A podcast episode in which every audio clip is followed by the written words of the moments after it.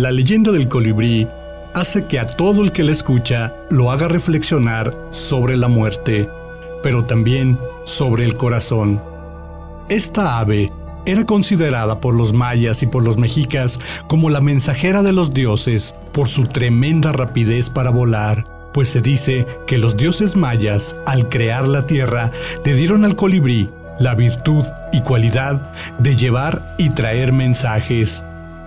La magia que surge de esta ave se puede ver desde cualquier punto que lo mires.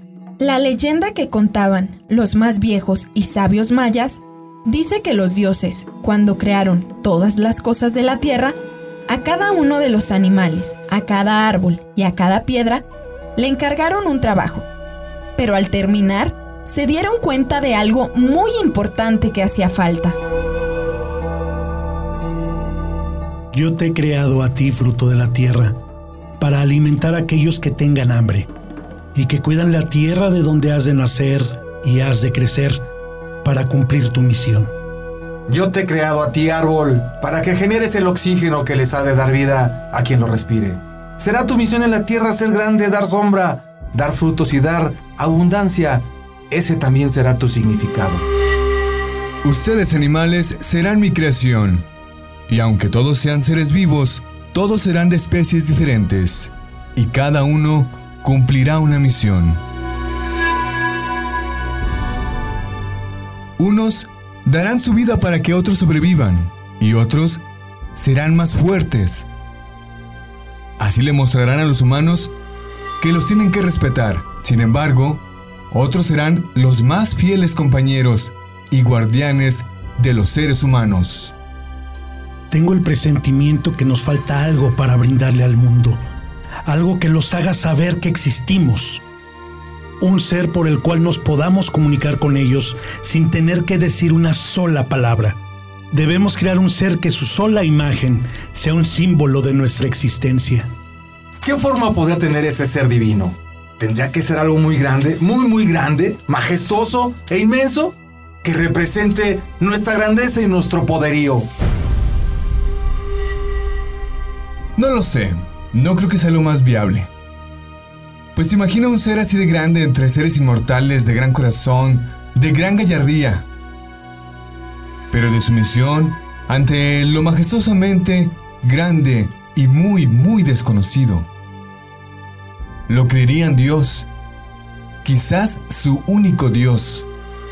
Y en lugar de representarnos, tomaría nuestro lugar con nuestra gente, con nuestra raza, con su respeto y profundo agradecimiento hacia nosotros.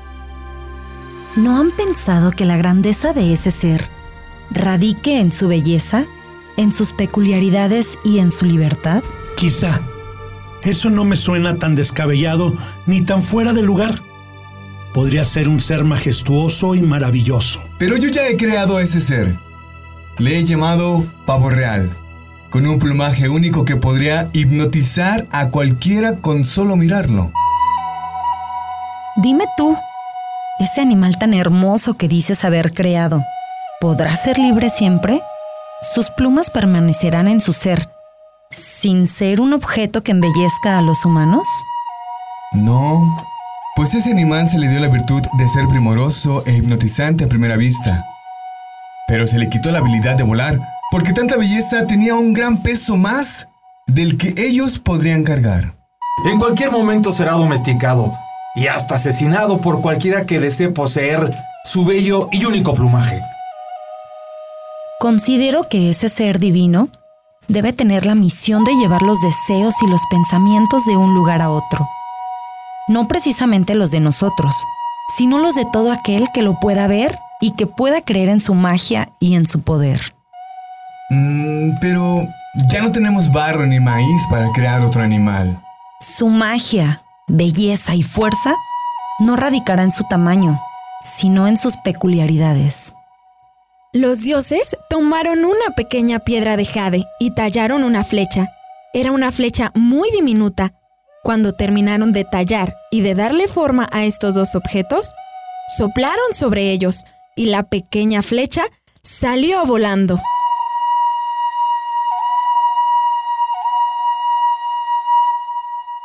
De esta manera, los dioses le dieron forma al Exunum, mejor conocido como colibrí.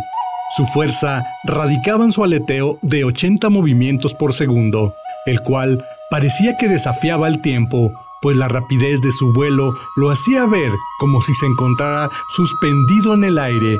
Sin embargo, si alguien osaba tocarlo, apoderarse de él, lastimarlo o quitarle su libertad, éste tendría el poder de desaparecer a gran velocidad y cuando se acercara a quien él eligiera, le susurraría al oído.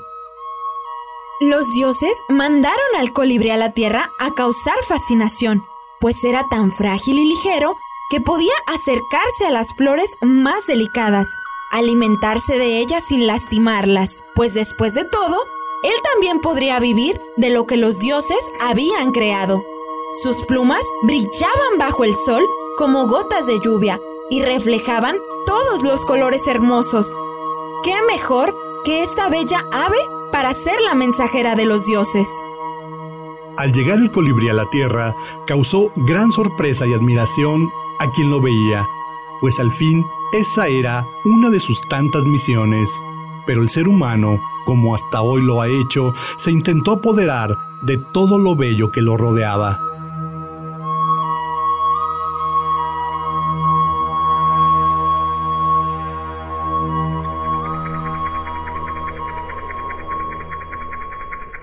¿Pero qué es eso? Nunca había visto una criatura tan hermosa. Es como si fuera una piedra brillante con vida. Un amuleto de belleza. ¿Te gustaría tenerlo? Para que sus resplandecientes plumas adornen tu bello pecho. No, ese animal seguramente lo han esculpido los dioses, para que así cuide de nosotros y nos vigile. Y cuando lo necesitemos, él será quien velozmente vaya a darles el aviso. Pues, si esa ave es mensajera, todas las mañanas les diré que te busque cuando yo no te encuentre.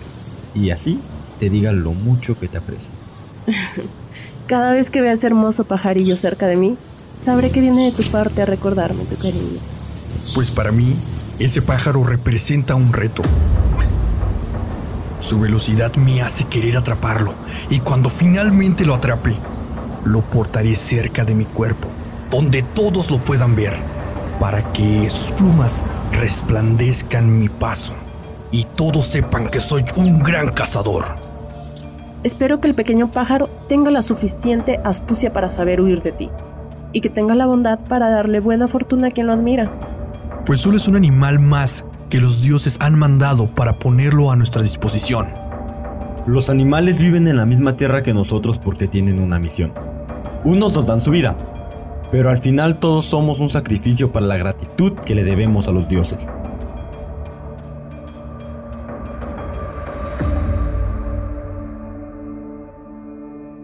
Desde ese momento, Yumil dedicó todo su tiempo y esfuerzo a atrapar aquel colibrí, el cual le representaba un reto únicamente por existir. Tan grande fue la insistencia de Yumil que logró hacer una competencia entre varios hombres de la civilización, la cual consistía en atrapar a aquel pequeño ser volador y aunque los adultos mayas no estaban de acuerdo, Yumil insistió a tal punto que hizo enojar a los dioses.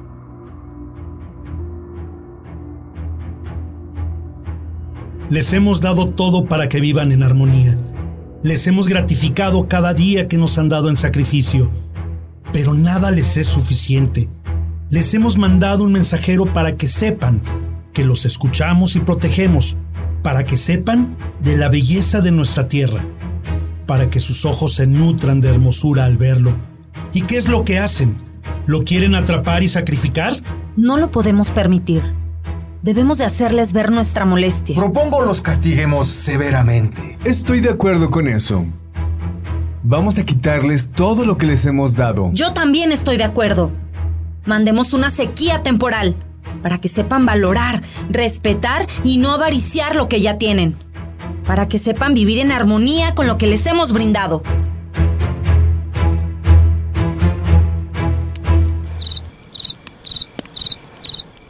Llevamos meses con carencia y sequía. Todo se está acabando. Los hombres están peleando por lo poco que queda, por la falta de alimento. Ya ni siquiera hacen el ritual del juego de la pelota. ¿Con qué energías? ¿Con qué fuerzas? ¿Con qué ganas? Me ha dicho el viejo chamán que ha hablado en los sueños con los dioses y que ellos le han hecho saber su molestia. Pues que aquella hermosa ave la han mandado ellos. Y nosotros, en lugar de agradecer lo que nos habían dado, deseábamos lo que no podíamos alcanzar. También me ha dicho que esa bella ave se llama colibrí y que es el mensajero de los dioses. Flor, al escuchar esto, corrió a buscar al colibrí y al encontrarlo le prometió no lastimarlo. El colibrí se acercó sigilosamente a ella y escuchó lo que le pidió. Te pido, mensajero de los dioses, que vayas y les pidas que regrese la abundancia a mi gente. Y yo a cambio les daré mi vida en gratitud. Y a ti te prometo que nadie te volverá a tratar de lastimar, pues yo seré la mensajera de tu misión en la tierra. Los dioses recibieron el mensaje que les llevó aquel colibrí. Ellos aceptaron el trato que Flor les propuso y regresaron la abundancia a su civilización. Pero antes ordenaron que si alguien atrapa a un colibrí, éste será castigado. Es por eso que nadie ha visto un colibrí en una jaula ni en la mano de un hombre. De esta manera, el misterioso pajarito ha podido realizar tranquilo su trabajo y llevar de aquí para allá los pensamientos de los hombres. La leyenda que se originó en la civilización maya cuenta que si te encuentras a esta ave es porque alguien te mandó buenos deseos y amor.